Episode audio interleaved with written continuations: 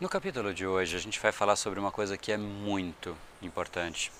Será que você ficaria para assistir o vídeo se eu te pedisse para você assistir desse jeito que eu estou fazendo aqui para você?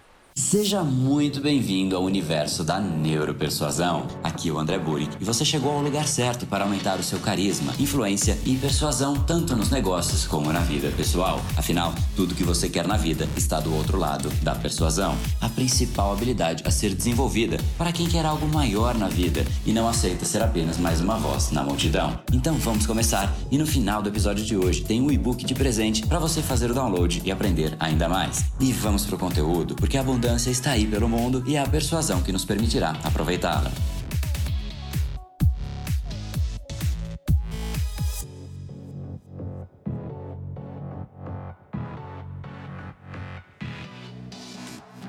Fala pessoal, André do Brain Power, a sua academia cerebral, criador do método Neuropersuasão, e esse é mais um dos capítulos diários da série Detalhes que fazem toda a diferença para você aprender uma nova ferramenta, colocar em prática e se tornar uma pessoa mais impactante, mais influente. E hoje a gente vai falar sobre uma coisinha que faz pouca diferença: sorriso toda a diferença da comunicação acontece quando uma pessoa realmente sorri. A gente vai entender que o nível é muito mais profundo, muito mais subconsciente do que parece. Se você aguentou até aqui, é porque você realmente acredita que eu vou te trazer valor, porque provavelmente aquela abertura. Para uma pessoa que não me conhece, alguém que não conhece o Brain Power, a neuropersuasão, talvez não aguentasse, porque é algo que não agrada, é algo que não conecta. Você quer sair de perto, não tem nada de interessante numa pessoa falando totalmente para baixo, sem intensidade. Parece que nem ela mesma está interessada no que ela fala, se não interessa nem para ela. Por que é que você vai perder o seu tempo para ouvir alguma coisa que não interessa nem para a própria pessoa? E é exatamente isso que passa no nosso subconsciente com uma série de outras coisas também. Mas o grande ponto é que o o sorriso é extremamente relevante. Ele afeta principalmente dois grandes sentidos. Primeiro deles, obviamente, é o visual. Você consegue ver se uma pessoa está feliz, se uma pessoa está insatisfeita de estar ali falando com você. E se a pessoa está insatisfeita, acontece exatamente o que eu te falei. Você reflete, poxa, mas se nem para ela é relevante aquele assunto, não sou eu que vou perder o meu tempo. E você quer sair de perto. Então, o primeiro aspecto é visual. E o segundo aspecto é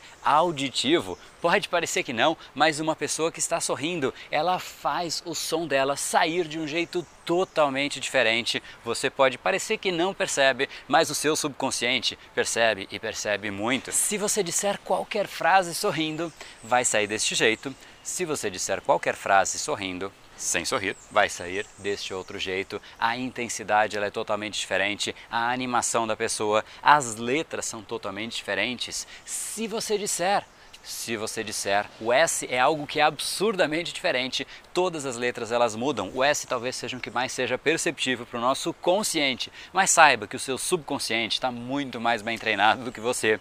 Então lembre-se sempre de sorrir. Se você realmente quiser passar uma mensagem, lembre-se desse fato. A mensagem ela é secundária. Antes da mensagem passar, você tem que conectar com a outra pessoa. E se você não está nem você mesmo interessado no que você está dizendo, por que será que a outra pessoa pessoa se interessaria? Por que será que ela conectaria com você?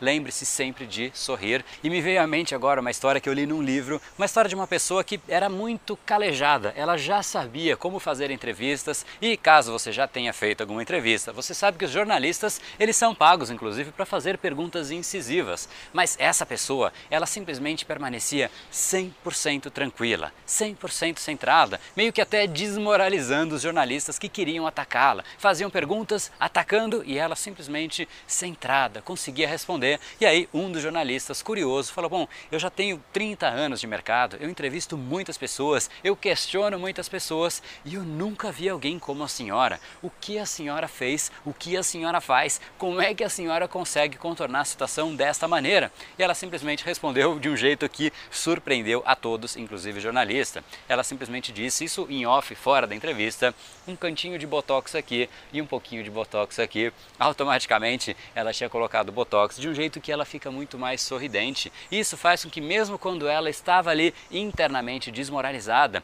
ela não transparecia. E o que aconteceria com uma pessoa que não sorrisse nesse tipo de situação? Provavelmente quando ela recebe um ataque, ela mostra que ela está instável e ela transparece isso para as outras pessoas. As outras pessoas percebendo, montam em cima e atacam mais e ela começa a se destabilizar ainda mais. No caso dessa senhora, ela se simplesmente estava tão tranquila, tão centrada, parecia pelo menos, que as pessoas atacavam e as pessoas mesmo recuavam, porque parece que não estava de maneira nenhuma afetando. Ou seja, o sorriso, ele é extremamente relevante tanto para a sua defesa quanto para o seu ataque. E ataque sem dizer realmente atacar as pessoas, mas quando você realmente quiser fazer a sua mensagem chegar, faça sorrindo. E quando você realmente quiser defender o seu território, faça sorrindo. Isso porque ocorrem cinco coisas. Primeiro, você vai passar uma imagem de ser uma pessoa muito mais sociável. Segundo, você é uma pessoa que transmite bem-estar. Automaticamente, quando você está centrado, você transmite uma sensação muito positiva. Terceiro, como a gente já discutiu, você quebra ataques.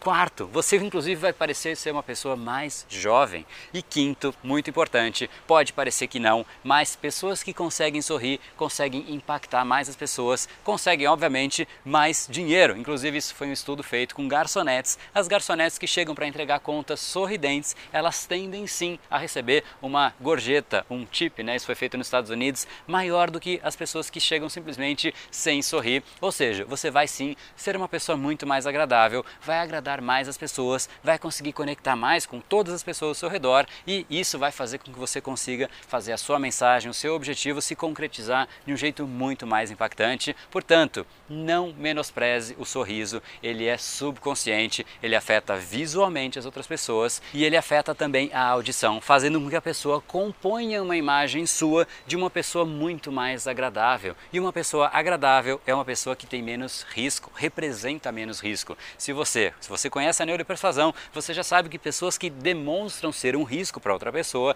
a pessoa simplesmente se fecha, ela se protege. E no momento que alguém se fecha, você não consegue fazer a sua mensagem chegar porque a pessoa está protegida, ela está na dela, ela não quer saber de você, ela quer na verdade fugir de você e isso não é nada positivo. Então lembre-se, se você realmente quer fazer a sua mensagem ganhar impacto, conecte com as pessoas. Para você se conectar com as pessoas, o sorriso é extremamente relevante, mesmo quando você tem uma mensagem um pouco mais dura se você fizer através do sorriso, você vai pelo menos minimizar um pouquinho do peso dessa mensagem. Obviamente, não é a ideia que você fique sorrindo o tempo inteiro. O sorriso é uma ferramenta que, como qualquer ferramenta, você tem que usar no momento correto e de uma maneira bastante estratégica. E esse é o detalhe que faz toda a diferença do capítulo de hoje. Se você realmente quiser ter um pouco mais de base, o método que tem por trás de tudo isso para acessar o subconsciente e persuadir, influenciar, cativar as outras pessoas, não deixe de entrar em neuropersuasão.com.br para você participar da nossa próxima semana da persuasão, em que a gente vai discutir exatamente isso.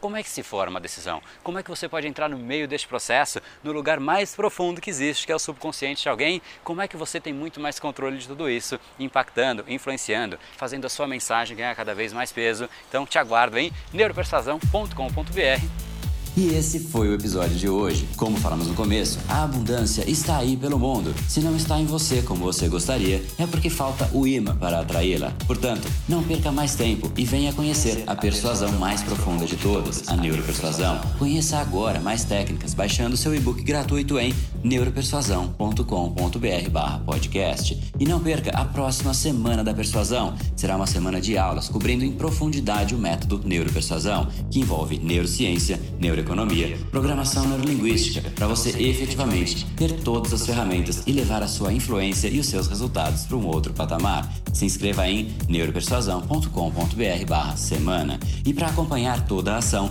não deixe de seguir o Brain Power nas outras redes sociais. Os links estão todos na descrição deste episódio. Nos encontramos novamente no próximo episódio e até lá, você já sabe, eu estou aguardando ansiosamente a sua opinião sobre este podcast nos comentários do iTunes. Até mais e lembre-se, tudo que você quer está do outro lado da persuasão. Um oferecimento de Brain Power, a sua academia cerebral. No brain, no gain.